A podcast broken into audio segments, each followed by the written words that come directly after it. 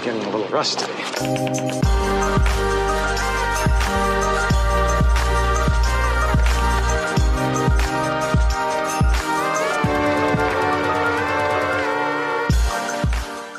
Hallo und herzlich willkommen Oh, zur Entschuldigung. 15. Hast du es schon wieder geschafft, in der Aufnahme zu rülpsen? Es tut mir leid, ich musste aufstoßen. Ist das jetzt ein Running Gag? Machen wir das jetzt bei jeder Anmoderation? Okay, ich fange mir mal leid. vorne an. Nee, nee, mach ruhig weiter. Nein, jetzt hast Nein, du komm, mach weiter. Okay, neben mir in der Leitung sitzt Ilias Alaui, mein geschätzter Kollege, der gerne in meine Anmoderation rülpst. Hallo Ilias. Hallo zusammen. Es tut mir unheimlich leid. Gut, Ilias hat eben gerade vielleicht auch schon vergessen, auf Aufnahme zu drücken. Nein, Deshalb hab ich das nicht. jetzt zum zweiten Mal. Das ist gemein, dass du das Vielleicht- erwähnst. Vielleicht, vielleicht hast du mir auch zum zweiten Mal in die Anmoderation gerülpst. Ilias, geht's dir gut? Hallo Sebastian, schön, dass du mich das fragst. Äh, mir geht das sehr gut. Bin ein bisschen kaputt, war eine lange und turbulente Woche, aber ich sehe, dass die Aufnahme hier wunderbar läuft und bin happy, jetzt mit dir eine sehr interessante, wenn auch wilde Ausgabe von ABXO B-Side aufzunehmen. Super, fantastisch. Genau, es wird ein bisschen chaotisch, was vielleicht schon daran liegt, dass wir eben gerade vergessen haben, Aufnahme zu drücken. Das aber ist auch eine daran, dass Scheißlüge. wir habe ich das habe ich das schon erwähnt, dass du vergessen hast, Aufnahme zu drücken. Aber auch daran, äh, dass wir beide diese Woche und die letzte Woche ein bisschen äh, im, im Stress waren und nicht so viel Zeit hatten, uns exklusiv und exklusiv, was sage ich denn da, uns ausgiebig vorzubereiten auf diese Folge. Mein, mein Kopf will auch nicht mehr arbeiten. Äh, deshalb machen wir das heute alles ein bisschen wild. Wir haben zwar ein paar Themen in der Hinterhand, wir haben nicht ganz so viel gespielt, aber ich glaube, wir werden schon ein bisschen diese, diese Zeit füllen und haben genug Gesprächsthemen, weil ich, ich sag mal so, ich habe dich jetzt auch zwei Wochen lang seit der letzten Aufnahme nicht gesehen, wenn ich mich nicht täusche. Und ich möchte wissen, ey, was ist denn bei dir eigentlich los, Ilias? Du hast jetzt Made in Japan released oder erst ausgestrahlt bei Rocket. Beans. Was ist Made in Japan und warum hat es dich so in Beschlag genommen die letzten Wochen? So Sebastian, gut, dass du mich das fragst. Vielen, vielen Dank. Ähm, Man könnte denken, ich habe das schon mal gefragt. Kommt jetzt von meinem Made in Japan ist ein Projekt, an dem ich boah, eineinhalb Jahre jetzt gearbeitet habe. Und im Grunde ist das eine Dokumentation über die japanische Videospielindustrie, wobei das schon fast wieder ein bisschen, ähm, ich weiß nicht, ob das so akkurat ist, vielmehr ist es eine Dokumentation über drei verschiedene Entwickler in Japan. Und da wollte ich einfach äh, diese Geschichten erzählen von diesen Entwicklern, denen ich besucht, äh, die ich besucht habe und gleichzeitig diese Geschichten in Relation zur japanischen Videospielindustrie setzen und mir selber so die Frage gestellt, okay, was machten, was machen japanische Spiele so besonders oder warum ist die japanische Videospielindustrie so besonders oder warum finde ich sie interessant? Und aus diesem, aus dieser Frage ist dann diese Dokumentation entstanden und Genau, jetzt wird das bald nochmal als VOD erscheinen, leider jetzt nicht als bald, also jetzt nicht direkt im Anschluss, sondern noch eine Woche später oder so, weil ich ein bisschen noch dran arbeiten muss. Es hat leider nicht ganz geklappt, dass es komplett fertig wurde. Es fehlen zum Beispiel Credits, die Abmischung ist noch nicht perfekt und alles und da will ich mir nochmal kurz die Zeit nehmen, bevor ich das jetzt nochmal für alle Ewigkeiten hochlade, dass das halt so in einem Status ist, äh, mit dem ich happy bin. Und äh, deswegen wird das jetzt noch ein klein wenig dauern, aber ja, das Ding ist im Grunde fertig und bin nicht nur glücklich, sondern vor allem auch erleichtert, dass ich das endlich von meiner Bucketlist streichen kann, dass das, dass ich das halt ähm, tatsächlich hinbekommen habe, in diesem Umfang dann so ein Ding rauszuhauen. Geil. Ja, erzähl mal ein bisschen was dazu, wie das äh, entstanden ist. Also ich, ich weiß es natürlich so grob, aber ich finde halt die, die Geschichte dahinter und den Aufwand dahinter halt trotzdem interessant und ich kann mir auch vorstellen, dass viele Leute draußen das gar nicht so wahrnehmen oder verstehen, wie viel Aufwand hinter sowas stecken kann. Weil wir reden jetzt hier über 45 Minuten, die sind mal schon schnell weggeguckt, aber wie viel Zeit und Aufwand da eigentlich hintersteckt, das, das übersieht man so ein bisschen. Äh, Ur Ursprung war ja, dass du in Japan Urlaub gemacht hast. Und Urlaub ist jetzt in Anführungszeichen gesetzt, weil anscheinend hast du im Urlaub ein bisschen gearbeitet, um letztendlich das umzusetzen, was du so im Hinterkopf hattest. Genau, im Grunde war das halt so ein so ein kleiner so ein kleiner Traum von mir, dass ich halt unbedingt, ich wollte irgendwann mal eine, eine Doku machen. Ich weiß nicht über was, ich weiß nicht wie, aber ich wollte das halt irgendwie umsetzen und ich wusste, okay, ich ich habe jetzt aktuell habe ich nicht die Mittel, um mir ein fettes Team irgendwie ranzuholen, um das zu machen und deswegen musste ich erstmal lernen, wie man wie man eine Kamera bedient. Und deswegen habe ich mich halt umgeguckt, ich habe geschaut, okay, was für, gibt es für coole Filmkameras vor allem, die aber noch halbwegs erschwinglich sind und dann habe ich erst einmal äh, Geld zusammengespart, mir so eine Kamera gekauft, zwei verschiedene Objektive und dann habe ich ein halbes Jahr erstmal investiert, um diese dumme Kamera zu lernen, um zu raffen, okay, wie macht man eigentlich vernünftige Bilder und alles. Und mhm. da bin ich halt regelmäßig mit, äh, habe ich mich mit Freunden verabredet, die halt einfach den krassesten Shit an Skills haben, was, was Kamera angeht. Also Clemens, Steffen, äh, die Leute im Rocket Beans Umfeld wissen, äh, von wem ich rede und die haben mir halt erstmal beigebracht, okay, wie, wie handelt man so eine Kamera und da hatte ich halt immer das Ziel, ich möchte das lernen, ich möchte diese Zeit investieren, um halt irgendwann so eine Art von Doku zu produzieren. Und dann bin ich einfach mit Sack und Pack äh, nach Japan gereist, nicht nur um Urlaub zu machen, sondern Japan habe ich mir als Ziel ganz bewusst rausgesucht, weil ich halt auch Bock hatte, diese, diese Idee umzusetzen, die ich halt schon Ewigkeiten im, im Kopf hatte. Und das war halt eine Idee, die halt nicht komplett ausformuliert wurde. Ich wusste nicht, dass ich jetzt so eine 45 Minuten Doku mache. Ich wollte erst einmal hin und wollte mit, mit Entwicklern sprechen. Das war das Hauptziel. Und habe mir deswegen, ich habe glaube ich auch während dieses ein äh, halbe, dieses, halbe Jahr, dass ich halt in die ähm, Kamera investiert habe, habe ich halt mhm. auch gleichzeitig Akquise betrieben. Ich habe diverse Entwickler angeschrieben, ich habe gefragt, ey, habt ihr Bock, habt ihr die Zeit vor allem, euch mit mir ähm, hinzusetzen und mir einfach ein bisschen was von euch zu erzählen und meine Fragen zu beantworten. Stellt mhm. sich heraus, dass japanische Entwickler sehr busy sind, sie sind sehr, sehr beschäftigt. Aber mhm. lustigerweise oder netterweise vielmehr konnte ich ähm, eine Handvoll äh, dazu überzeugen, dass sie sich halt die Zeit nehmen und ich bin dafür super dankbar. Das sind alles Leute, die einfach krass sind, die super talentiert sind und dass sie sich dann die Zeit genommen haben, mit mir darüber zu sprechen, über ihre Arbeit und über ihre Gedanken, was, was Videospiele angeht, das, das bedeutet mir die Welt. Das hat, äh, mhm. es war echt mega schön. Und all das, was jetzt daraus geworden ist, das ist tatsächlich alles im Nachgang erst so richtig passiert. Mhm. Ich, ich glaube auch so japanische Entwickler, gerade größere Häuser, äh, die sind super schwer, denen beizukommen, oder? Dass man da mit irgendwelchen namhaften Leuten reden kann. Ja. Ich glaube, die meisten, auch die du jetzt im Interview hattest, waren ja dann doch eher so Richtung Indie oder zumindest selbstständige Entwickler, genau. die, die man wahrscheinlich schneller irgendwie erreichen konnte. Das Lustige so. ist, dass, dass am Ende dann doch, und das merkt man halt leider immer wieder, wie wichtig einfach Kontakte, Schrägstrich Beziehungen sind.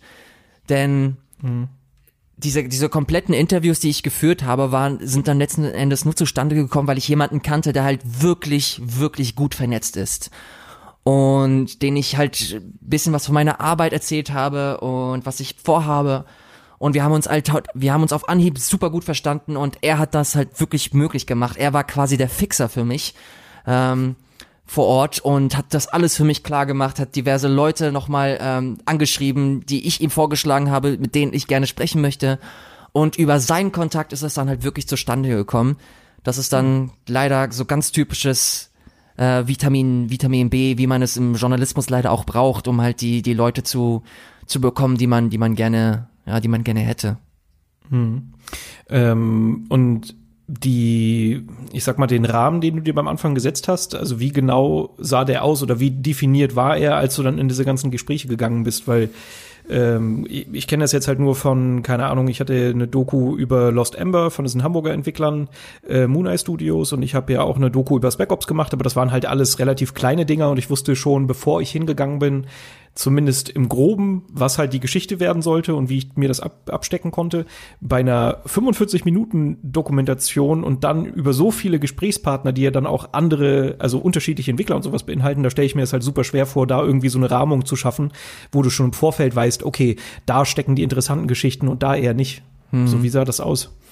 Naja, ich habe mir versucht, zumindest so grob mir einen Plan zu, zu erarbeiten, über was ich gerne sprechen möchte bei 8.4. Das ist so eine Lokalisierungsfirma, mit der ich auch gestartet habe. Da weiß ich zum Beispiel, dass eines deren Spiele Nier war. Und Nier ist ein Spiel, das mir persönlich sehr am Herzen liegt und ich sehr, sehr, sehr mag. Und da wollte ich gerne herausfinden, okay, wie ist dieser Lokalisierungsprozess damals gewesen mit Nier, weil das halt ein Projekt ist, das ein bisschen, es ist einfach ein komisches Spiel einfach. Man muss es, man muss es so sagen, wie es ist. Es ist kein, kein Hochglanzding, es ist aber auch kein mega Scheißspiel. Es ist halt irgendwas dazwischen, aber was es hat, ist halt ein unfassbares Herz und eine sehr, eine, einen sehr interessanten Charakter, eine sehr interessante Farbe. Und hm. ich wollte herausfinden, wie damals dieser, dieser Schaffungsprozess war, dass in eine Sprache zu, zu übersetzen, die um und gleichzeitig halt noch diesen Kern beizubehalten. Verstehst du, was ich meine? Das ist ein bisschen komisch formuliert, aber es ist halt ein sehr komisches Spiel. Wie, wie transportierst du dieses komische, dieses weirde in eine Sprache, die halt für alle, für alle verständlich ist, ohne dass irgendwas dabei kaputt geht oder verloren geht. Und das war für mich so der, der Hauptpunkt. Und diese, diese Frage konnte ich quasi auf dieses komplette Interview legen. Also mit John, mit dem ich halt darüber gesprochen habe. Das ist meiner Meinung nach der interessanteste Part dieser Doku, äh, wie Lokalisierung vonstatten geht. Und viele fordern zum Beispiel 1 zu 1 Lokalisierung, aber war, Look 1, 1 zu 1 Lokalisierung ist mega dumm und, und einfach eine schlechte Lokalisierung. Warum das ist, das hat John sehr, sehr, sehr gut erklärt. Deswegen würde ich es jedem empfehlen, da mal reinzugucken. Ähm, nicht nur, weil es meine Doku ist. Nee, es, ich habe, ich habe mir grobe Pläne gemacht. Bei Dylan Cuthbert wollte ich natürlich unbedingt auch über Star Fox sprechen und über seine Zeit bei Nintendo. Bei mhm. Swery wollte ich natürlich auch darüber sprechen, wie es war, Deadly Premonition zu machen, ohne wirklich zu wissen, was da jetzt auf ihn zukommt. Ist auch sehr interessant, äh, die Antwort auf die Frage zu bekommen, ey, wusstest du, dass das ein Spiel ist, das sehr polarisierend ist? Wusstest du, dass du zum Beispiel auch eine Höchstwertung bekommst? Dass du mhm. irgendwann im Guinness World Records äh, Buch landest. Und er so, okay, fuck, als ich die zwei bei IGN gesehen habe, habe ich gedacht, scheiße, Mann, meine, meine Karriere ist vorbei. Ich hab, bin nachts in die Bar gegangen, habe mich volllaufen lassen. Und am nächsten hm. Morgen sieht er die zehn von Destructoid und ist so, ja geil, meine Karriere ist voll am Start, ich gehe zur Bar und lass mich volllaufen. Und das sind, das sind halt so Sachen, wo ich mir dann denke, okay, geil, darauf kann ich aufbauen. Und alles drumherum, was noch so abfällt, das kann ich nutzen, um die Geschichte halt komplett vollends in das ähm, in das Level zu tragen, das ich gerne hätte. Also ich habe mir hm. schon meine Säulen aufgebaut und mir ausgedacht, aber alles, was drumherum war, das wollte ich einfach schauen, wie sich der Flow ergibt und habe einfach drauf losgesprochen und einfach mit denen gelabert.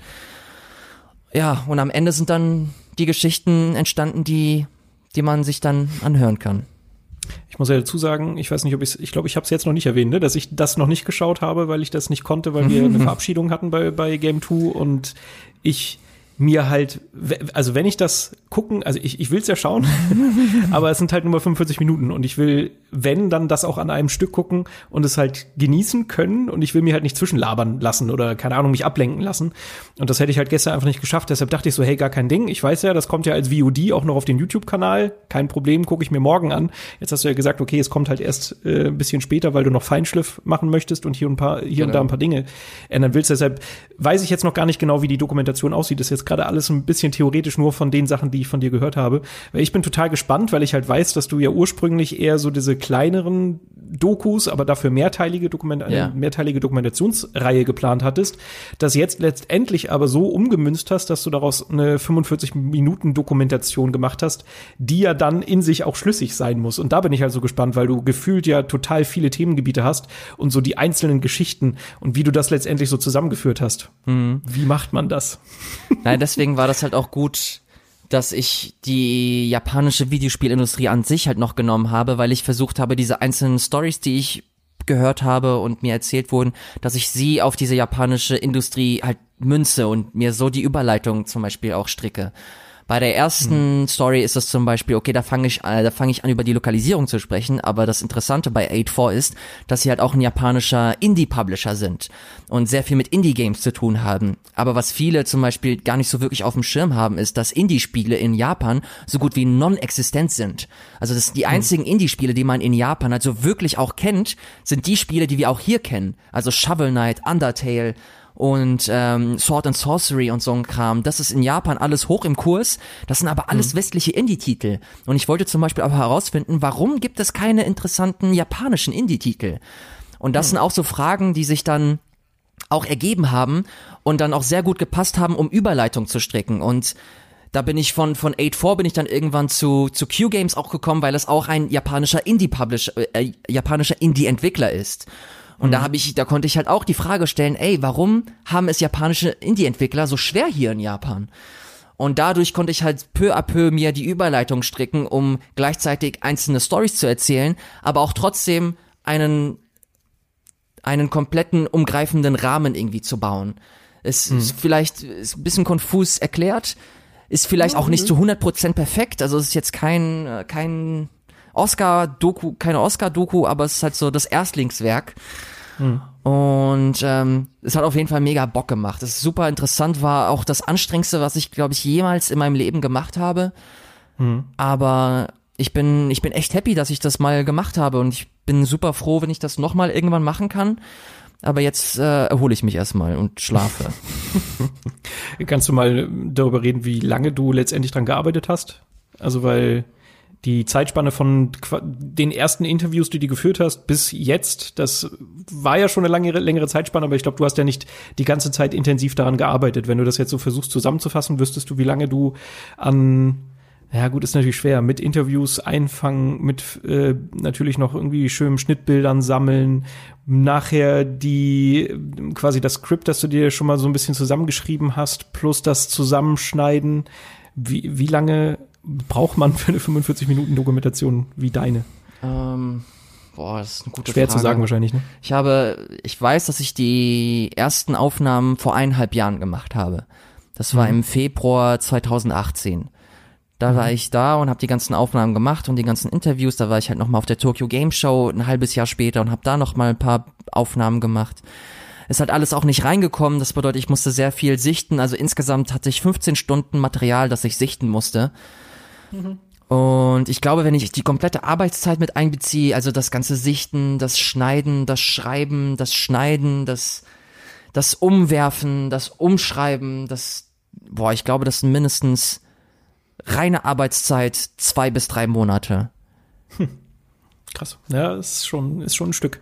Also ich habe da, ich habe da großen Respekt vor. Wie gesagt, ich habe es jetzt noch nicht gesehen. Ich äh, denke mal, dass es gut ist. Ich kenne ja deine Arbeit, ne? Ja, es ist, es ist, gute, es, machst ja es ist okay. Es ist jetzt ja, ja, perfekt, weiß, aber ja.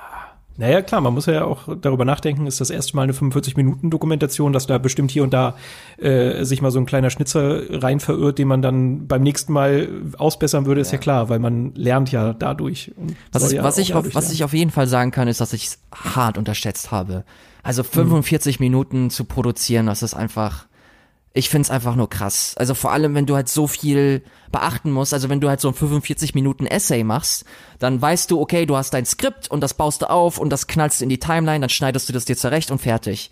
Aber mhm. da, bei, bei so einer Doku, da hatte ich halt so viele Elemente. Ich hatte zum einen, hatte ich die Interviews, dann hatte ich meine O-Töne, dann hatte ich den Übersetzer, der da stellenweise noch war, dann hatte ich halt noch äh, ganz, ganz klassische VO, ich hatte Motion Graphics drin ich hatte eine Abmischung drin, ich hatte eine Color Correction drin.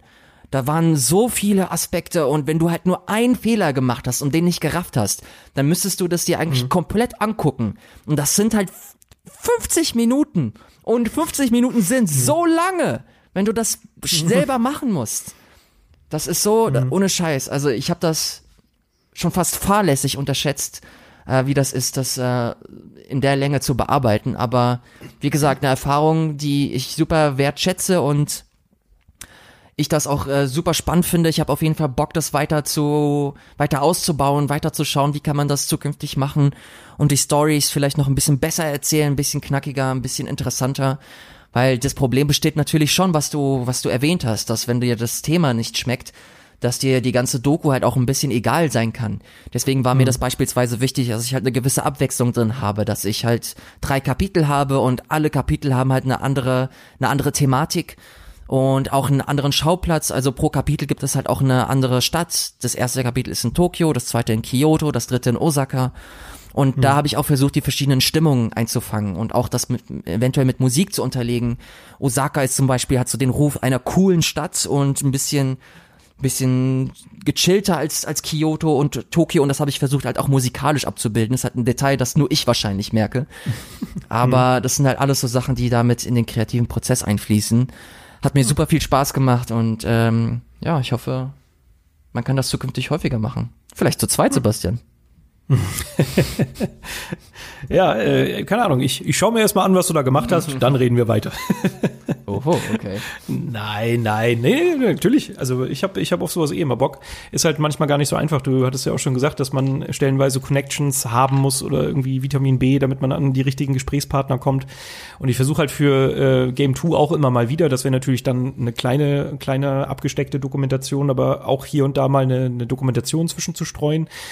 Und äh, bis jetzt habe ich es immer nur quasi einmal im Jahr geschafft. Dieses Jahr habe ich noch keine einzige gehabt. Und das zeigt schon, wie schwer es einfach ist. Mhm. Äh, ich habe auch ganz lange ja versucht, äh, du, du kennst den Struggle, äh, die God of War Doku.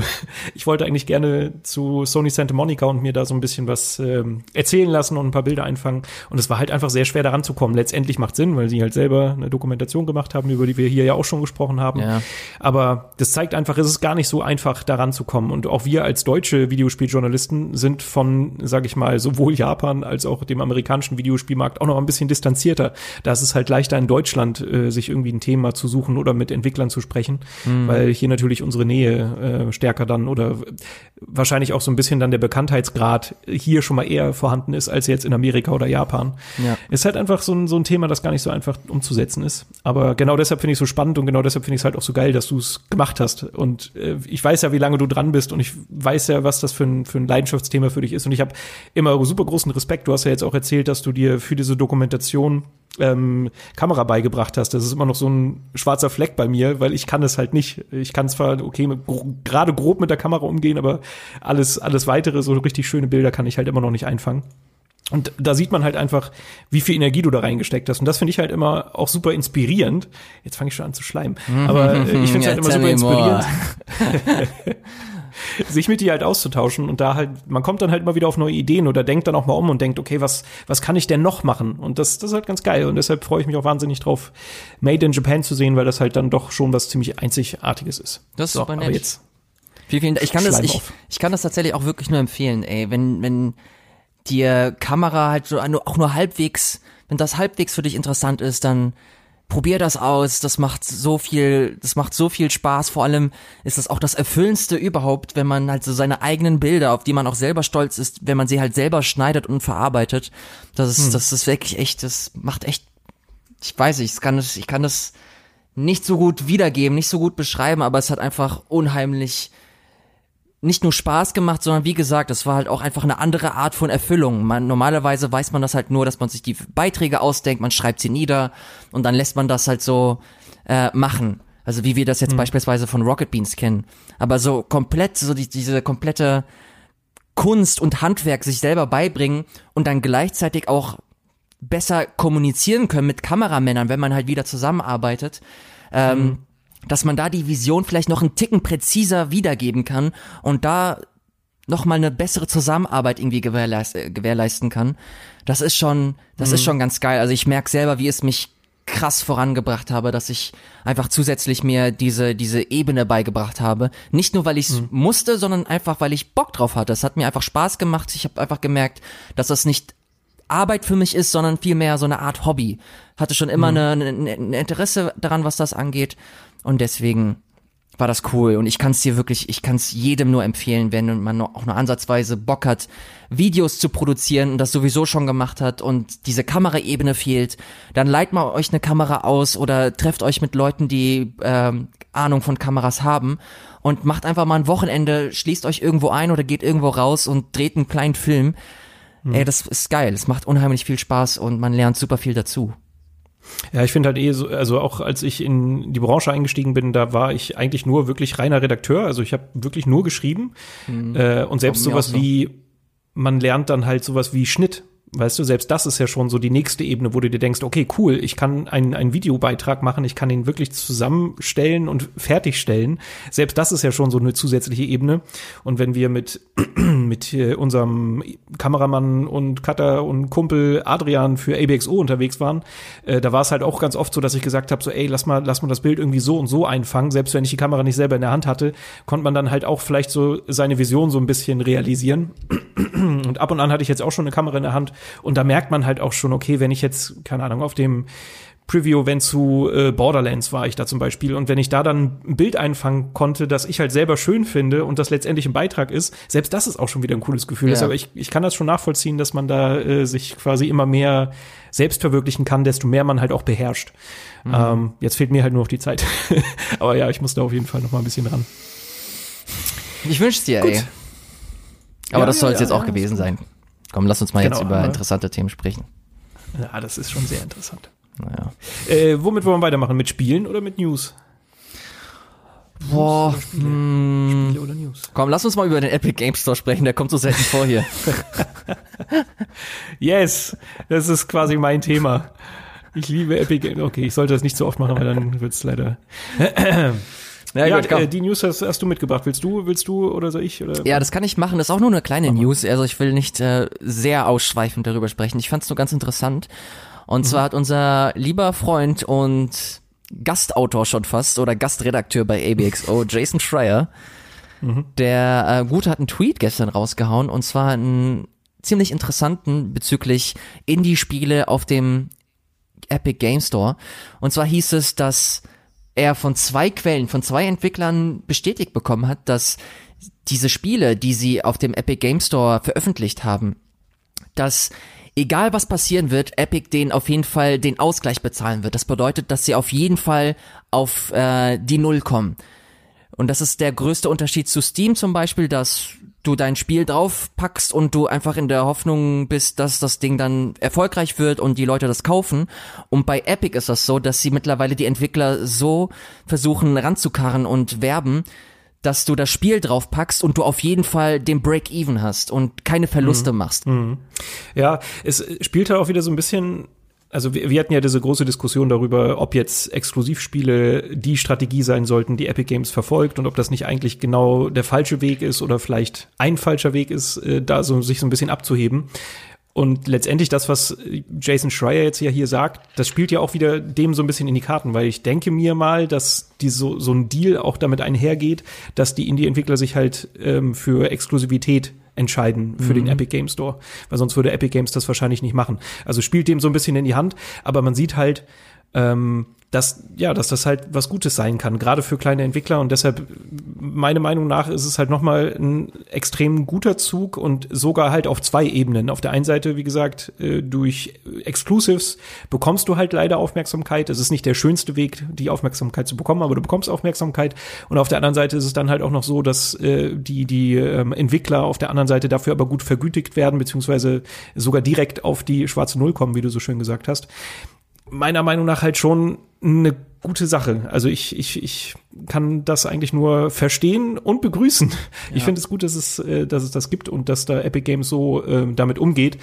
Auf der anderen Seite, und das ist leider immer das, was mir ja auch, habe ich ja schon öfter erwähnt, äh, bei Game 2 manchmal vorgeworfen wird, wenn ich sowas äh, hervorstelle, wo ich sage, okay, das finde ich jetzt gut, das macht natürlich andere Geschäftspraktiken von Epic, äh, von Epic Games jetzt nicht wett. Also natürlich, wir wissen, es gibt äh, Crunch für zum Beispiel Fortnite, wo immer wieder irgendwelche Features implementiert werden und da wird dann quasi über, ich will jetzt gerade Leichen sagen, aber ist ein bisschen makaber, aber halt über die Mitarbeiter drüber entschieden wird, dass die halt einfach Überstunden reißen müssen, damit halt diese Features auch umgesetzt werden können. Das ist natürlich verwerflich und das macht, das ist natürlich nicht gut. Das will ich damit nicht gutheißen und genauso äh, hier der der CEO, wie heißt er denn gleich?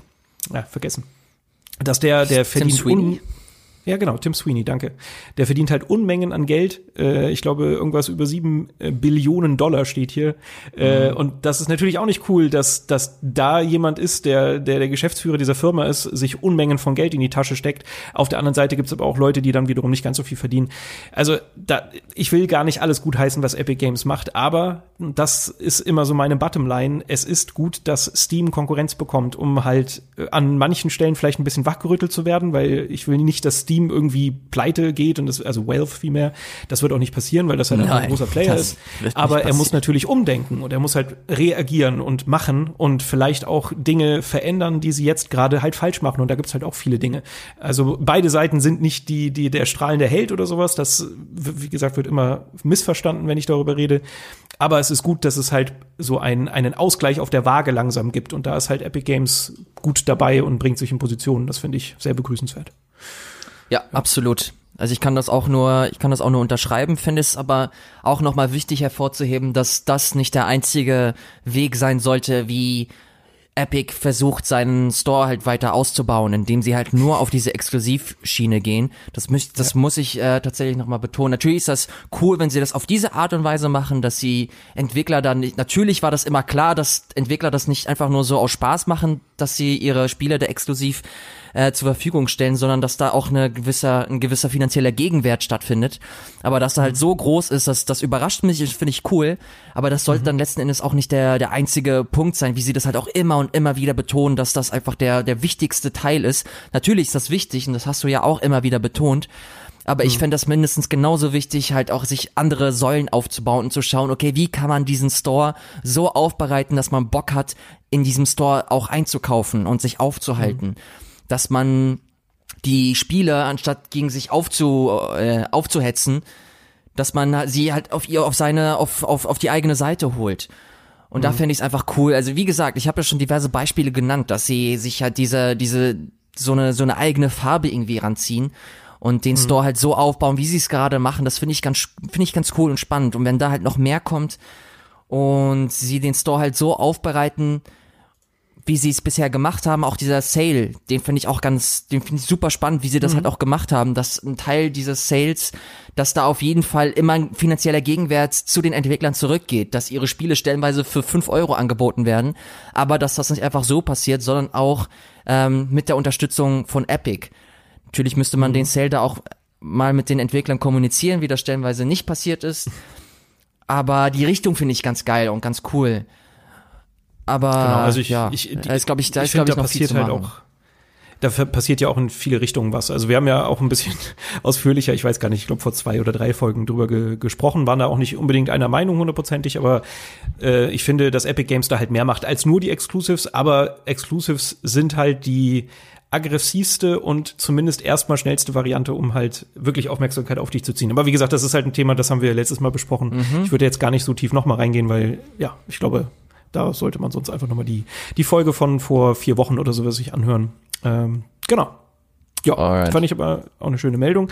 Ich habe äh, als nächstes mitgebracht ein Thema, das uns, glaube ich, jetzt gar nicht so äh, richtig beschäftigt, weil weder du noch ich so richtig doll Livestreaming verfolgen, was zumindest so äh, äh, E-Sportler oder sowas angeht.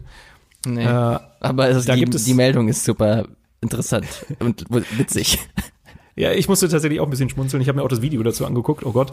Mhm. Äh, die, die Meldung ist eigentlich ganz kurz abgehakt. Äh, Tyler Blevins, der unter anderem, oh, der unter anderem, der bekannt ist als Ninja, äh, man kennt ihn als, als Fortnite Superprofi und halt bekannter, bekannter Streamer, ähm, der wechselt jetzt von Twitch, wo er halt einfach mal der größte Streamer überhaupt ist, zu Mixer. Das ist Microsofts ähm, Streaming-Plattform die, sagen wir mal, jetzt noch nicht so richtig erfolgreich ist. Äh, in dem Artikel, ich habe den von Kotaku, äh, wird davon gesprochen, dass quasi die, die insgesamt geschauten Livestream-Stunden bei Mixer, also ne, weltweit, drei Prozent liegen. Drei Prozent aller geschauten Livestream-Stunden sind auf Mixer, äh, finden auf Mixer statt. Und auf der anderen Seite, Twitch hat 72 Prozent von diesem, von diesem Marktanteil, sage ich mal. Mhm. Einfach nur, um das in Relation zu setzen. Und jetzt ist es halt so, dass Microsoft auf großen äh, ja, Kaufkurs geht, um einfach diese Plattform ein bisschen voranzubringen. Und da ist natürlich so jemand wie Ninja schon mal äh, eine, eine Duftmarke, die man setzen kann. Äh, und da sind ordentlich äh, Gelder in die Schale gewandert von von äh, Tyler Blevins und ich glaube, da hast du die Zahlen, ne? Ich habe das nämlich tatsächlich Ey, nur ich, ich, ich habe es auf jeden Fall nicht verifiziert. Ich kann nicht bestätigen, ob das wirklich stimmt, aber es kursieren so Zahlen im Internet, äh, wo erzählt wird, dass mindestens 50 bis 100 Millionen Dollar so in, in Richtung Ninja geflossen sind, um halt diese Exklusivität auf Mixer zu ermöglichen. Und das ist schon, das ist, das ist einfach krass. Das ist die, die absurdeste Meldung, die ich jemals im Livestream-Bereich irgendwie mitbekommen habe, jetzt seitdem ich irgendwie als Redakteur in diesem Bereich tätig bin. Das mhm. ist einfach krass, was für Züge das angenommen hat. Ich habe mir auch noch nie so richtig einen Livestream von Ninja angeguckt, muss ich gestehen. Mhm. Ähm, hat auch eine sehr, ja, wie soll ich sagen, ist eine, hat, es gibt sehr viele zwiegespaltene Meinungen zu dem, zu dem Charakter. Mhm. Und deswegen, I don't know. Ich weiß auch ehrlich gesagt nicht, wie krass er Mixer dann noch aus dem, aus diesem Sumpf ziehen kann, dass aus den drei Prozent vielleicht noch ein klein wenig mehr werden. Es werden definitiv mehr werden. Ich glaube mhm. schon, dass das Ninja eine, eine, eine Strahlkraft einfach in diesem Bereich hat, der so eine Plattform einfach noch mal auf ein anderes Level heben kann, aber dass es dann halt auch reicht, um diese Investition zu, zu rechtfertigen, das ist tatsächlich nochmal eine andere Frage, aber ich finde das halt einfach, es ist, es ist krass, wie sich dieser Bereich einfach entwickelt hat und wie Livestream einfach einfach ein integraler Bestandteil dieser dieser Welt einfach geworden ist, dass mittlerweile sich auch Entwickler Gedanken machen, okay, wie können wir unsere Spiele so inszenieren oder aufbereiten, dass sie halt auch live streamable sind und halt auch für für Streamer interessant sind. Und das ist einfach, ja, es ist einfach super, super spannend, aber vielleicht auch ein klein wenig absurd. Äh, volle Kanne. Ich, äh, ich finde auch die, die, ähm, die Äußerung von, von Ninja so ein bisschen seltsam, weil er äh, dann auch den Kontakt nochmal zu seinen Fans gesucht hat. Also auch schon, in, es gibt so einen Ankündigungstrailer, wo er quasi so eine Pressekonferenz hält und im Publikum er selber ist. Das ist ein bisschen cringy, finde ich, aber ist okay. Mhm. Ähm, und wo er dann halt auch sagt, dass er diesen Wechsel unter anderem deshalb macht, weil er zurück zu seinen Wurzeln möchte. Also quasi wieder ein bisschen low-key anfangen möchte oder weitermachen möchte, dass er halt ja seine, seine Fanbase ein bisschen zurechtschrumpft. Ich, ich verstehe nicht so richtig, wie das eine Erklärung dafür sein soll, dass er halt halt wieder zu, weil er wird halt nicht wieder zurück zu seinen Wurzeln kommen, nur wenn er zum Mixer wechselt. Also es ist halt eine ganz komische Äußerung, die ich so gar nicht verstehen kann. Mhm. Und ich glaube, jeder weiß, dass es dabei um Geld geht, weil ich sag mal, wenn er kein Geld dafür bekommen würde, jetzt exklusiv beim Mixer zu, zu streamen, dann ist es ja eine, ein, ein Weg, der seine Existenz gefährdet, weil er ja seine Einnahmen, seine potenziellen, die er bei Twitch ja eigentlich relativ sicher hat, äh, jetzt verliert. So, und deshalb finde ich, es ist so eine Antwort oder so eine Erklärung, die ich, glaube ich, auch gar nicht gebraucht hätte. Ich glaube, um seine Existenz muss er sich die nächsten Jahre erstmal keine Sorgen machen. Aber, ja, aber ich, wie, wie, ich, wie, ich, ich weiß, der, der Jung? Ich, ich weiß, ich weiß, was du 50 Millionen auf der Tasche, die, die hat er doch in ein paar Jahren ver, ver, verpulvert, wenn er nicht aufpasst. Ja. Wer weiß. Ja. Aber ich, ich, ich, ich glaube, ich weiß, was er im Kern meint, dass er einfach seine, seine Zuschauerschaft so arg schrumpfen möchte, dass nur noch dieser harte Kern da bleibt und dass er halt einfach so weitermachen möchte, wie es, wie es halt damals war und diese. Verstehe ich schon, aber es ist ja. Ja, es also, ist natürlich, es ist ein super verschwurbelt und, und, und sehr, es wirkt sehr aufgesetzt natürlich. Kann ich hm. aber im Kern verstehen. Kann ich vor allem ja. verstehen, wenn 50 Millionen Dollar noch dazu gelegt ja. werden. Also, also ich wollen auch auf Mixer wechseln, wenn wir 50 Millionen kriegen. Ich würde meiner Zuschauerschaft, also alle fünf, würde ich auch noch mal auf zwei schrumpfen, wenn man mir das Geld, das passende Geld dafür geben würde. Ja, finde ich, würde ich fair finden.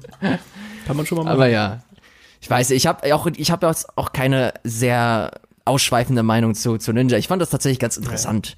Ja. Und ja, bin, bin, ich werde auf jeden Fall im ersten Stream da mal reingucken und schauen, äh, wie der äh, wie der Chat vor allem auch reagiert und was er da so Aber hat er nicht schon? Er hat doch bestimmt schon gestreamt, oder? Nee, nee, nee, also das machen das machen die das ziehen die auch ganz groß auf. Ja? Das ist glaube ich also, für ich habe ich hab jetzt gerade mal auf den Link geklickt, in zwei Minuten streamt er. was wirklich? Ja, Aber vielleicht ist es vielleicht ist es schon soweit. Ich glaube, die wollten es im Rahmen dieses Lulapaloozas machen oder so. Ah, okay. Hm. Moment. Ach naja. du Scheiße, bist du mal auf mixer.com gegangen? Jetzt gerade. Live-Recherche. Live-Recherche Bumper. So, und da ist Alter, da ist Ninja, der, der hat einen eigenen Bumper auf der Startseite. Okay. What the fuck? Okay, interessant. Ich war direkt auf seinem Kanal, ich habe das gar nicht. Oh, oh Gott. Ninja auf Mixer ansehen. Abgefahren. Oh, du hast recht, in zwei Minuten. Okay, wir müssen jetzt aufhören.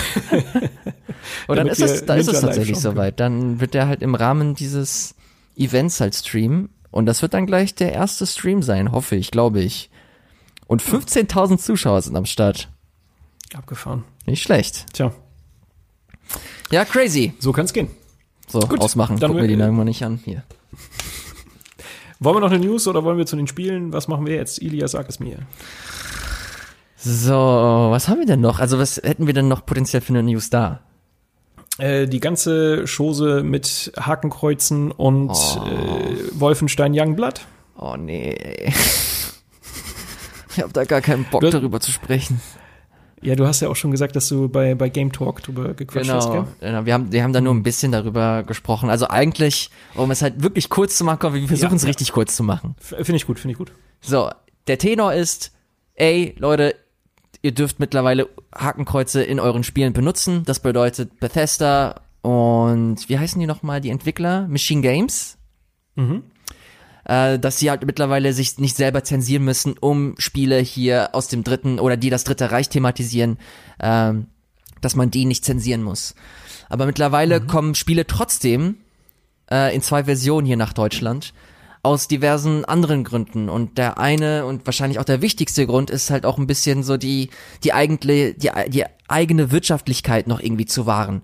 Und das hat den einfachen mhm. Grund, dass Handelsketten wohl sich immer noch sträuben, Spiele, die halt genau solchen, solche Symbole beinhalten, in ihre Regale mit aufzunehmen, was sehr, sehr komisch und heuchlerisch ist.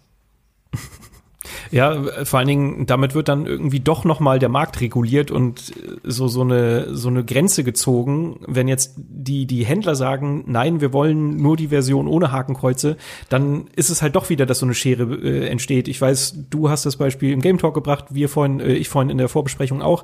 Im, zum gleichen, im gleichen Moment, wo Mediamarkt Saturn die Kette sagt, okay, wir nehmen Wolfenstein äh, nur in der, sage ich mal, freiwillig zensierten Version mit ins Sortiment auf. Aber auch parallel haben sie sowas wie Inglorious Bastards oder andere Filme, wo halt Hakenkreuze ganz normal dargestellt werden.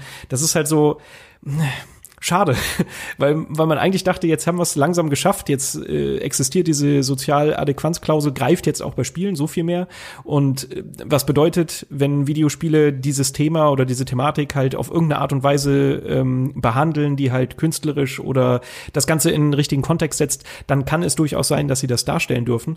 Aber wiederum dann der Einzelhandel sagt, nö, das bieten wir unseren Kunden nicht an. Und das ist so eine, so eine komische Schere, die ich auch noch nicht so ganz nachvollziehen kann. Da hat man, glaube ich, einfach noch Angst. Ich hoffe, dass das mit der Zeit sich dann verbessert. Ich habe auch im ersten Moment nicht ganz verstanden, warum Bethesda beide Versionen anbietet. Jetzt macht es natürlich Sinn, wenn die Händler sagen, nee, wir nehmen das nicht ins Sortiment auf, wenn der Hakenkreuze drin sind.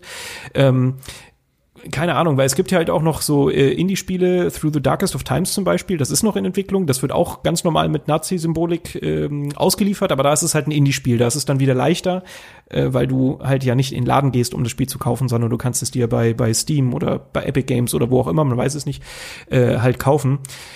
Bei Sachen, die in, Einzel in den Einzelhandel kommen, ist es dann wiederum ein bisschen komplizierter, aber ich hoffe, dass sich das dann mit der Zeit, wenn das jetzt immer mehr greift und wir mehr Spiele bekommen, wo dann halt auch sowas mal thematisiert oder dargestellt werden kann, ähm, dass dann darauf auch Händler irgendwann reagieren und es verstanden haben, dass halt auch Videospiele durchaus Kulturgut und vielleicht auch Kunst sein können. Ja, aber äh, ja, ist äh, auf jeden Fall eine seltsame Meldung und ich bin auch ein bisschen, also ich war immer erstmal ein bisschen perplex, als ich es gelesen habe. Ich habe es nicht so ganz verstanden, aber ich hoffe, dass sich das bald mal liegt. Man muss, man muss dazu sagen, dass sowas wie Inglourious Bastard, das wurde auch zensiert, aber halt wirklich immer nur auf dem Cover zum Beispiel. Also da ist auf dem Cover vielleicht habt ihr das Logo vor Augen, da ist das Hakenkreuz zum Beispiel äh, in der Mitte des, des Logos und in der deutschen Handelsversion siehst du dieses Hakenkreuz nicht auf dem Logo. Aber der Inhalt ist halt inhaltsgleich. Also da wurden keine Hakenkreuze mhm. irgendwie rausgenommen. Und das kann ich zu einem gewissen Grad noch verstehen, auch wenn er mhm. auch nicht optimal ist. Aber mhm. ähm, dass man da halt auch sich jetzt inhaltlich ein bisschen sträubt, da die, die Symbole irgendwie ähm, ja als Grund zu nehmen, die Spiele nicht in den Handel zu nehmen, I don't know. Und für die Leute, die sich jetzt denken, what the fuck, warum wollen die das Hakenkreuz da irgendwie äh, verherrlicht werden, in Anführungsstrichen, das ist nämlich der Knackpunkt, die Spiele, die diese Hakenkreuze haben, die werden eben, die verherrlichen dieses ganze Thema nicht, sondern sie ähm, beschäftigen sich kritisch mit dem Thema. Das bedeutet, dass wenn du jetzt einen Wolfenstein spielst, dass halt die Nazis halt auch die Bösen sind und du halt versuchen musst, dieses Regime aus, äh, aus auszuhebeln. Und mhm. äh, genau, für die drei Leute, die sich jetzt äh, die ganze Zeit gedacht haben, okay, what the fuck, was, was ist mit denen los? Ja, besser das nochmal zu erklären, ja, das stimmt. Ja, ähm, keine Ahnung, warten, warten wir mal ab. Ich hoffe, dass das auch da sich einfach noch ein bisschen mehr bewegt, auch was den, den äh, Handel angeht. Ähm, naja, aber hey, immerhin kann jetzt Wolfenstein schon mal mit Hakenkreuzen ausgeliefert werden. Das hätte ich vor, also ohne Scheiß, vor Jahren hättest du das nicht mal denken können, dass das mal passiert. Also schon über den Schritt sollte man erstmal dankbar sein. Ich hoffe halt nur, dass da der letzte Schritt dann irgendwann auch noch gegangen wird. Ja. Ey, mir fällt das auf, dass ich echt Schwierigkeiten habe zu reden. Ist das so? Ich hab, ey, ohne Scheiß. Ich bin, what the fuck? Gott, Ilias, Ilias. Ich will nicht ich mehr. Ich in den Arm nehmen und sagen, alles ist gut alles ist gut. Elias, erzähl mir doch noch ganz kurz, was du so gespielt hast und dann machen wir Feierabend. Komm, ganz schnell, hau raus. Okay, hast du irgendwas? Das ist ein Deal.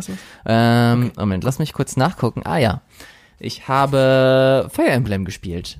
Nicht ganz so viel. Oh. Da haben wir auf Rocket Beans oh. TV tatsächlich auch so einen kleinen Review-Talk in Anführungsstrichen gemacht.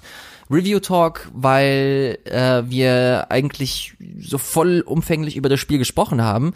Da sage ich wir auch nur in Anführungsstrichen, denn ich habe durch die Sendung geführt und ich hatte Gregor an meiner Seite, den lieben Kollegen, der das Ding komplett durchgespielt hat und habe ihm da ein paar Fragen gestellt und da habe ich so den ersten Eindruck vom Spiel bekommen und das fand ich ganz ganz spannend, weil ich mich vorher gar nicht so wirklich mit dem Spiel beschäftigt habe, wenn es irgendwelche Trailer gab, dann gab es immer nur irgendwelche Story Trailer von Charakteren, die mir jetzt eh egal waren, weil ich nicht ihren Kontext kannte und die Welt war mir auch ein bisschen egal, habe ich mir gedacht, okay, ey, irgendwann wenn es rauskommt, dann dann gucke ich es mir eventuell mal an. Und dann mhm. kam es halt raus und äh, da habe ich halt mit Gregor gesprochen, da meinte er, ey, das ist einfach, das ist fucking Persona mit Fire Emblem, mit Rundenstrategie. Mhm. Und diese Rundenstrategie ist halt auch wirklich mit, mit, mit Erfahrungspunkten, mit Rollenspielelementen, wie man es halt von Fire Emblem kennt. Und das sind mhm. eigentlich zwei Felder oder zwei Genres, die ich echt gerne mag. Also ich habe Fire Emblem Awakening, habe ich super gerne auf den 3DS gespielt. Persona 5, auch wenn es mega lang war irgendwann, ähm, war auch ein echt gutes Spiel. Und das zusammengepackt Fand ich ganz interessant. Dann hatte ich aber ein bisschen die Sorge, okay, eventuell sind mir die Charaktere ein bisschen zu, zu lame, zu egal. Stellt sich heraus, ey, die sind mega interessant und spannend. Ich finde das ganz cool, dass ich jetzt gestern, ich glaube, ich habe, oh, I don't know, ich war ziemlich fertig, ich habe, glaube ich, eine halbe Stunde oder so gespielt. Und mhm. diese halbe Stunde hat schon gereicht, dass ich halt so ein gewisses Interesse entwickeln konnte und mir diese Charaktere schon so ein bisschen ans Herz gewachsen sind, obwohl ich halt nur ein paar Mal mit denen gesprochen habe. Aber das Ding gibt mir so viele Elemente, so viele, so viele Anreize, mehr Zeit in dieser Welt zu verbringen, dass ich das super spannend finde und ich habe richtig Bock, mehr Zeit mit diesem Spiel zu verbringen und zu schauen, wie sich das alles noch entwickelt. Dazu kommt halt noch, dass du halt drei Häuser hast und je nachdem, was für ein Haus du dich, für was für ein Haus du dich entscheidest, dass du halt verschiedene Stories hast. Die Zuhörer, die das jetzt wahrscheinlich gespielt haben, denen erzähle ich eh nichts Neues. Aber ich fand das ganz, ganz mhm. spannend, dass ich halt mit so einer Einstellung rangegangen bin, so ja, ey, wahrscheinlich werde ich es eh nur eine halbe Stunde spielen, dann werde ich es zur Seite legen weil ich eben gedacht habe, dass diese Charaktere mir einfach zu egal sind. Aber stellt sich heraus, die sind echt gut inszeniert einfach. Das sind interessante Charaktere, die haben interessante Charakterzüge, interessante Geschichten. Und ich freue mich voll, mehr über diese Charaktere zu erfahren und dann äh, sie zu Kampfbestien zu machen. Ja, cool. Ich habe äh, da auch wahnsinnig Bock drauf. Ich habe irgendwie noch keine Zeit gehabt, vor allen Dingen, weil ich habe es dir vorhin schon gesagt, ich habe meine Switch meinen Neffen ausgeliehen, weil die bei den Großeltern waren und die sich da irgendwie gerne mit mit der Switch beschäftigen wollten. Geil. Deshalb konnte ich Fire Emblem gar nicht spielen und das Schlimme ist, die sind jetzt wieder zurück, aber die sind nicht vorbeigekommen, haben mir meine Switch gebracht. Deshalb muss ich da wohl mal vorbei auf den Tisch schauen und mir meine Switch wiederholen, weil ich will Fire Emblem spielen. Mega nett, dass du das denen ausgeliehen hast. Ich, ich, ich wüsste weiß, nicht, ob ich das gemacht hätte, tatsächlich. Ich bin, ich bin ein guter Onkel. Ja, ich habe auch nicht lang genug drüber nachgedacht. Hätte ich gewusst, dass Fire Emblem dann schon raus ist, hätte ich gesagt, nö. ja, nee, cool. Aber da äh, habe ich auch tatsächlich richtig, richtig Bock drauf und ich glaube, ich werde mir das mal die Tage, wenn ich denn meine Switch wieder habe, äh, kaufen. Cool. Oh, ich habe noch ein Spiel gespielt, tatsächlich. Das oh, habe ja, ich halt, das habe ich halt immer nur gemacht, äh, wenn ich kurz Zeit hatte. Ey, ich habe das erste mhm. Mal mal so richtig Rayman Legends gespielt. Und ohne What? Scheiß, das ist mega gut. Das ist einfach What? das geilste Spiel. Jetzt erst? Ja. Oh mein Gott. Ja. Das ist fantastisch. Es ist so gut. Warum hat mir niemals jemand erzählt, dass das so gut ist? Habe ich das nicht gesagt? Nein. Haben wir uns jemals drüber unterhalten? Rayman Legends ist King. Also eins der besten Jump'n'Runs jemals. Also ich habe immer nur mitbekommen, ja, das soll ganz okay sein und das soll halt ein solider Jump'n'Run-Titel sein. Und dann gab's den halt solide. für einen Zehner im Nintendo eShop. Und ich so, ja, wer komm. Wer hat denn gesagt solide? Bitte? Also, wer hat denn gesagt solide? Also, naja, ich habe das halt abgespeichert als, als solide. Wahrscheinlich hat jeder gesagt, wie toll das ist. Mhm, und okay, besser. Ich weiß nicht, auch damals habe er früher bei, bei Gamesfeld gearbeitet und als das Ding rausgekommen ist, da gab's von uns auch eine 10 von 10. Und da habe ich mir halt auch gedacht, okay, das ist wahrscheinlich eh nur ein Fanboy-Artikel oder so. Und habe das auch als solide dann abgestempelt. Aber Fakt, das, das stimmt, das ist wirklich sehr, sehr gut. Hattest du schon ein Musiklevel? Äh, ja, ja, die sind. Aber oh, was mir, was mir am, am meisten gefällt, ist halt wirklich wie ähm, ne eine Welt, die hat, glaube ich, so sechs Level oder so. Und jedes Level gibt dir halt eine neue Mechanik. Und mhm. diese Mechaniken, die werden halt immer weiter ausgebaut und es wird immer weit und mhm. immer ein noch obendrauf, immer ein obendrauf. Und dann hast du das große Finale und da werden alle Mechaniken, die dir vorher beigebracht wurden, nochmal abgefragt und dann nochmal zu einem großen Musikfinale dann nochmal. Boah, das macht, mhm. es ist wirklich, das ist schon fast Nintendo-Level. Ich mag das unheimlich, unheimlich gerne. Du hast es alleine gespielt oder mit jemandem zusammen? Nee, ich habe das tatsächlich äh, bisher nur alleine gespielt. Okay. Ja, zu zweit oder zu dritt oder sogar zu viert wird's halt dann langsam auch chaotisch und das hatte damals ja noch, das war ja ursprünglich so als als ähm, Wii U ja, ja, ja. Exklusivtitel ja nicht, aber so als als so ein sehr darauf ausgerichtetes Spiel beworben und deshalb gibt's ja diesen komischen fliegenden Frosch oder was das war, den du Ja. eigentlich über ein Touchpad steuern konntest. Und das ist so der einzige Haken an diesem Spiel. Sonst wäre Genau. es perfekt, wenn du das halt richtig gut steuern könntest. Über, ein, über das Touchpad mit einem zusätzlichen Spieler geht das tatsächlich ganz gut. Dann wäre es wirklich perfekt. Aber so ist, ist es immer noch super. Das fühlt sich, ja, du hast vollkommen recht, das fühlt sich sehr arg an wie ein Fremdkörper. Und also jetzt mittlerweile steuerst du den halt wirklich nur mit so einem Button Press, also mit einem einmal auf den Knopf drücken und dann macht er halt seine Action, die du, die du von ihm haben möchtest. Würde mich interessieren, wie das auf der Switch ist. Da hast du auf jeden Fall einen Modus, wo du halt mit dem Touchpad spielen kannst. Den habe ich aber noch nicht ausprobiert. Da gibt es wahrscheinlich noch mal ein paar Level, die du halt mit dem Frosch spielen kannst. Aber äh, keine Ahnung, ich wollte jetzt nicht zu lange über eine alte Kamelle sprechen, nur dass mir das halt echt viel Spaß macht und dass es ein geiler Titel ist. Kann man ruhig mal spielen, wenn man das noch nicht gemacht hat. Aber es tut mir sehr leid, ich muss eine Sache noch sagen. Die Musik ist richtig gut. Ja. Kennst du, warst du in diesen Unterwasserleveln mal, wo du dann so, Ey, da so bin ich gerade. A cappella? Da bin ich gerade. Es ist so schön. Ja. Es ist so ein, ein fantastischer Song, wo, wo einfach A cappella dann irgendwelche komischen Rayman-Wesen mitsingen und das so in so hohen Stimmen und alter Vater, ey, selten so eine schöne Musik gehört. Also das ist wirklich auf, auf fast auf Nintendo-Niveau. Ja, ist sogar eigentlich ziemlich. Vielleicht ist es sogar, vielleicht ist es sogar Nintendo-Niveau. Es ist auf jeden Fall, Hast es du macht Rayman mir echt viel Origins Spaß. gespielt? Äh, nee, aber in Rayman Legends, also in der Definitive Edition, die ich spiele, da sind auf jeden Fall ein paar Origins-Level mit drin. Ach so, mhm. Aber das sind also beide super Spiele. Origins, ich weiß damals, ich habe das auch getestet, als ich bei Ingame äh, angefangen hatte. Das war meine erste Station als erst Praktikant, dann irgendwann Redakteur. Äh, und ich weiß, dass, äh, keine Ahnung, wir haben Muster bekommen und ich war echt so, oh ja, okay, dann spiele ich den Scheiß halt schnell, so kann ja nicht so schwierig sein, ist ja ein Jump'n'Run, werde ich mal kurz durchhuschen. Und ich weiß halt genau, wie doll mich das Spiel dann auch schon eingenommen hat. Also es ist auch ein richtig, richtig gutes Jump'n'Run. Und Legends hat das dann alles nochmal auf so ein neues Niveau gebracht und fast perfektioniert. Ja. Deshalb, äh, ja, wunder, wundertolle, schöne Spiele. Und auch dieser Artstyle, diese Ubi Art Engine ist Ja. auch einfach so geil. Die sollen damit mal wieder was machen. Ja, das ist super schade, dass da nichts mehr kommt. Aber Nee, tatsächlich. Das waren auch nur das, also Rayman Origins, Rayman Legends und dann dieses Valiant Hearts, glaube ich. Das war das? Ja, doch, das war auch Ubi Ja. Art, ne? Ja. Und dann Und äh, war- hier, Child. Child of Light war da, glaube ich, noch. Ach ja, stimmt. Mhm. Ja, davon hätten sie echt noch ein bisschen mehr machen können. So schön, so schön. Ja, wahrscheinlich haben die sich halt allesamt nicht so gut verkauft. Ja, ja, leider. Also ich weiß auch, dass Rayman Legends und Origins auch alle so hinter den Erwartungen zurückgeblieben sind. Das ist echt schade. Hm. Naja, ähm, ich schmeiße jetzt mal einfach nur ganz schnell, weil ich habe wirklich nichts gespielt. Ich habe diese Woche für Game 2 einen Beitrag gemacht. Ähm, ich war ja eigentlich bei dem Oninaki-Event, da habe ich ja letztes Mal auch über das Spiel gesprochen. Und da, das sind immer so Preview-Events, wo du denkst, okay, warum bist du da hingegangen? Weil genau an dem Tag, wo das NDA gefallen ist und wir über das Spiel reden durften, gab es halt die Demo, die genau die Inhalte gezeigt hat, die ich gesehen habe. Und dadurch, dass Game 2 ja auch ähm, jetzt nicht dafür bekannt ist, dass wir äh, tagesaktuell irgendwie ein Preview raushauen, sondern halt immer warten, bis wir eigentlich die, die äh, Folge wieder am Freitag am Start haben, dann wäre das eineinhalb Wochen her gewesen, dass die Demo rausgekommen ist und alle Leute theoretisch alles hätten, hätten spielen können, über das ich reden konnte. Und da habe ich dann gesagt, komm, lass das Thema lassen wir mal sein, das ist doch doof. Und dann habe ich halt diese Woche einfach gesagt, ey, ich nehme jetzt, ich gucke in meine Pressemitteilungen, also alle E-Mails, die ich bekomme und die Spielenamen, die mir nichts sagen, die spiele ich einfach mal an und mache daraus einen Beitrag. Und der meiste Teil davon war ziemlicher Käse, wer, wer hätte es erwartet. Aber äh, ein Spiel, das ich mal einfach ans Herz gelegt, wenn ihr Bock habt, äh, das heißt Totally Reliable Delivery Service. Es ist ein, ähm, man kann es auch zu viert spielen. Ein, hm, man spielt in einer Open World einen Paketträger, einen, einen äh, Postboten quasi.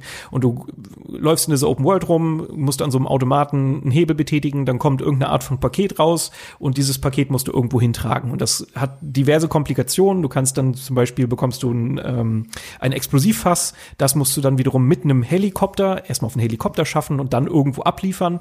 Und es ist halt so ein typisches alles geht schief schief Spiel, sowas wie Surgeon Simulator oder äh, I Am Bread oder Goat Simulator oder sowas, weil die Steuerung halt total überladen ist. Also du kannst ähm, die Arme von diesem von diesem äh, ja deinem Charakter steuern. Einmal kannst du sie aktivieren, wenn du auf die hintere Schultertaste drückst und das machst du halt auch wirklich sowohl den linken als auch den rechten. Also die kannst du einzeln steuern und dann kannst du erst über die Sticks den Arm bewegen. So, und dann kannst du dir halt vorstellen, wie schwierig es ist, äh, so ein Paket irgendwie zu tragen. Dann bewegt er sich halt auch noch ein bisschen schwammig. Äh, dann kannst du das Paket anheben, runter, links, rechts, keine Ahnung was. Und äh, dadurch kommt halt dann so ein bisschen der Gag zum Vorschein beim Spielen. Also es ist halt ein Spiel, das darauf ausgelegt ist, dass das ganz viel schief geht. Und dadurch macht es aber halt auch echt Spaß. Und ich muss sagen, ist jetzt nicht perfekt, ist halt was für einen kleinen Hunger zwischendurch. Ähm, ist jetzt derzeit auch nur in der Beta, ist kostenlos spielbar bei Steam. Das kommt irgendwann im Laufe dieses Jahres noch raus. Ähm, aber es ist so für einen kleinen Happen zwischendurch echt ganz gut. Also mir hat Spaß gemacht und ich weiß auch in dem Moment, wo ich es gespielt habe, kamen dann auch so ein paar Kollegen um mich rum. Einmal der, der Chris von äh, Game 2 oder der Markus oder unser äh, Volontär, wollte ich was sagen, unser Praktikant äh, Valentin. Und die waren dann auch irgendwie alle so ein bisschen fasziniert. Also die standen länger hinter mir, als sie, glaube ich, auch dachten. Und äh, waren so von diesem Schauspiel und von dem ganzen Kram, der, der auf dem Bildschirm schief lief, äh, dann doch irgendwie ein bisschen, ja, fasziniert. Also von dem her, schaut euch das ruhig mal an, ist gar nicht so verkehrt. Geil. Ja. Ich habe jetzt gerade ja, wieder, ich habe tatsächlich gerade wieder den Ninja-Stream geschaltet. ich habe ihn nebenbei auch offen. der hat, ja, während wir jetzt hier gelabert haben, hat er 10.000 Zuschauer noch dazu bekommen. What? Kann uns mal ruhig ein paar abgeben. Naja, also noch hat er 10.000 Alter, seit wann hat Fortnite Hoverboards? Ich habe Fortnite zehn Minuten gespielt in meinem Leben. Alter, nicht schlecht. Ja, crazy. Ja, der, ja. der Ninja-Zug, der hat auf jeden Fall richtig schöner Momentum aufgebaut. Ja, er schafft es auf jeden Alter, Fall auch Leute der? zu Mixer zu locken. Na gut, Alter, ich würde sagen, wir fuck? gucken jetzt. Wir gucken jetzt weiter. Ey, du kannst, du kannst in Fortnite mittlerweile moderiere ich jetzt machen. ab, Ilias. Und bei diesen, du bekommst dann noch Punkte, wenn du geile Stunts machst? What? So, okay. Okay, wir, okay, wir spielen gleich Fortnite. Fortnite ist ja richtig cool. Alter, du hast einen Titan! Ja, das habe ich gehört, dass es jetzt mittlerweile Max gibt. Äh, Max gibt, ja. So, Ilias, ich wollte gerade abmoderieren, weil wir jetzt andere Dinge tun wollen. So, wie viele Minuten haben wir? Ja, ja, ist auf jeden Fall auch Zeit. Darf ich abmoderieren jetzt? Hast, oder willst du noch ein bisschen Zeit schinden? Bitte sagst, was hast du? Noch ein bisschen Zeit schinden oder Nein. darf ich jetzt abmoderieren? Nein, du darfst abmoderieren. Tut mir leid. Nein, ja, es, es war heute, es war heute auf jeden Fall ein bisschen chaotischer. Ich habe mich auch nicht so gut gefühlt. Ich, es war keine so gute Performance von mir heute. Es tut mir leid. Aber echt misst du deine deine Podcast-Teilnahme an als an, an Performance? Naja, jeder hat eine Performance, also, eine gewisse Leistung, die er bringt. Wenn er also gut, wenn man, wenn man kompletten dünnen Pfiff labert, ja, ja, gut, ja, aber sonst. Ja, I don't know. Ja, ich habe mich auch nicht so gut, hab mich nicht so gut gefühlt. Es tut mir leid, dass wenn, wenn ihr euch nicht ähm, gut unterhalten gefühlt habt oder informiert gefühlt habt, dann tut's mir leid. Beim nächsten Mal wird's besser. Versprochen. Ich habe das Gefühl, das haben wir letztes Mal auch gesagt. Äh, letztes Mal waren wir auch irgendwie ein bisschen angeschlagen. Und, okay. Hey, wenn ihr diesen Podcast richtig toll findet, dann äh, hinterlasst doch mal eine positive Bewertung und abonniert ihn vor allen Dingen. Oh, und ich muss gerade nach meinem Handy greifen. Ich habe natürlich unser, unser wichtigstes Feature äh, in unserem Podcast vergessen, die Bewertung vorlesen. Oh, so, warte Gott. mal. Jetzt, jetzt willst, du das wirklich, ein bisschen willst du das wirklich durchziehen? Natürlich. Also wie? Ich, ich mache jetzt nicht auf halber Strecke Halt. Was, was wäre das denn? Haben, ein, wir denn ein kleine, ein, haben wir denn überhaupt neue Bewertungen bekommen? Weiß ich nicht. Ich schau gerade. Du musst glaub, überbrücken. Ich glaube. Wir haben 129. Komm, da geht noch was. Wirklich? So. okay, das ist super. Ja. okay, die Bewertung muss ich auf jeden Fall vorlesen. Das geht auch ganz schnell. Leutnant Lümmel schreibt. Awesome. Und jetzt kommt der Text. PS. Ihr seid geil. So, mit diesen Worten können wir doch jetzt in Feierabend gehen und Ninja weiter beim Fortnite-Stream zugucken, oder? Nee, Moment, ich muss noch einen vorlesen. Gerade fragst du mich noch, ob das mein nee. Ernst ist, dass ich es weiter aber, aber weil ich tatsächlich eine Frage habe. Und zwar gibt oh, okay. er uns vier Sterne und, und beendet den ähm, Beitrag mit, also nochmal danke weiter so und fünf Sterne für euch. Oh, was? ja. Okay, und er heißt ABXO, Beste, wo gibt. Also, liebe, liebe ABXO, Beste, wo gibt. Ich glaube, du hast dich verklickt. Komm zurück. Änder das. Ist auf jeden Oh Gott, Fall das sehr, sehr lieb trotzdem. Ja, fantastisch. Oh, der ist ganz schön lang. Eigentlich hätte ich den vorlesen müssen. ich finde Naja, den, vielleicht nächstes ich find Mal. den auch sehr gut. Nach Splitscreen mein zweitbester Kotaku-Podcast. Ah, verdammt. Okay, wir müssen nächstes Mal mehr vorlesen. Wir bereiten das nochmal vor und nehmen, nehmen die besten Bewertungen. Ja, deswegen, Bewertungen. deswegen bewertet fleißig mit 5 Sterne. Wir, wir lesen nur 5 Sterne Bewertungen vor.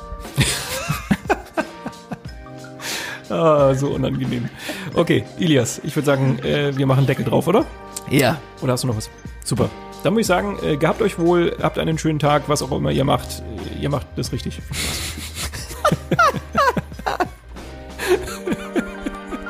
was denn? Das war gut.